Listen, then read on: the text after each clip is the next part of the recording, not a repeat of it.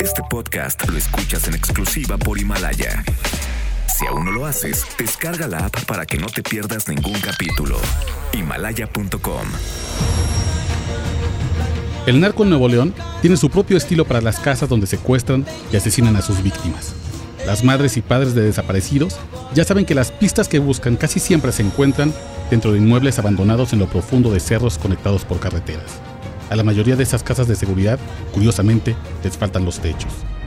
Por lo general, están rodeadas de uno o dos árboles frondosos y tienen cerca un arroyo que robustece su caudal cuando es temporada de lluvias. Cuando se juntan estas características, los familiares saben que posiblemente han topado con una casa de exterminio de los cárteles de las drogas, y alrededor es altamente probable que se encuentren los restos de algún ser querido.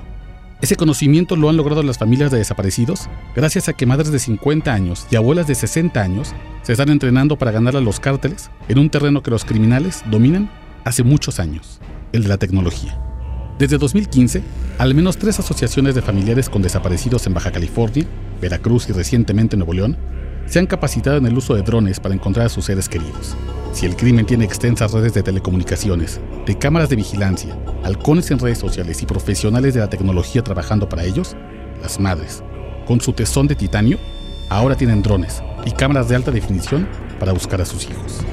Fuerzas Unidas por Nuestros Desaparecidos en Nuevo León, la organización liderada por Leti Rivera, mamá de Roy Rivera, desaparecido en enero de 2011, supo del uso de drones para buscar a su hijo en 2015, cuando la antropóloga Carolina Robledo le habló de las bondades de un vehículo aéreo no tripulado y cómo ese aparato les permitiría ver más allá de lo que sus piernas les permiten cuando escalan cerros y cruzan ríos buscando el rastro de sus seres queridos.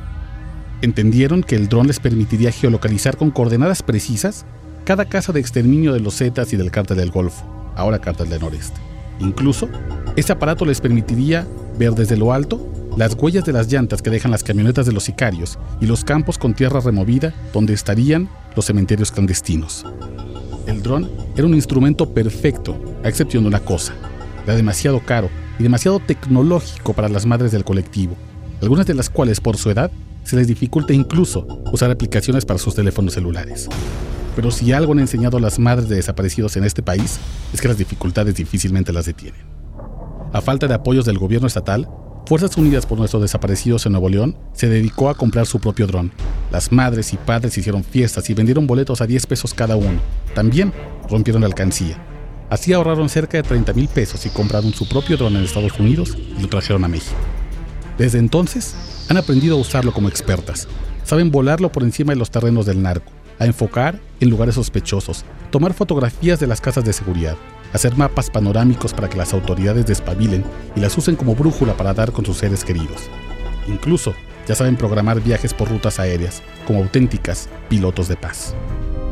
Esas madres de Nuevo León con hijos desaparecidos por la guerra contra el narco, a las que les cuesta incluso a veces usar una computadora, han logrado con su propio dron encontrar hasta ahora 1.600 restos óseos en la ciudad de Salinas Victoria.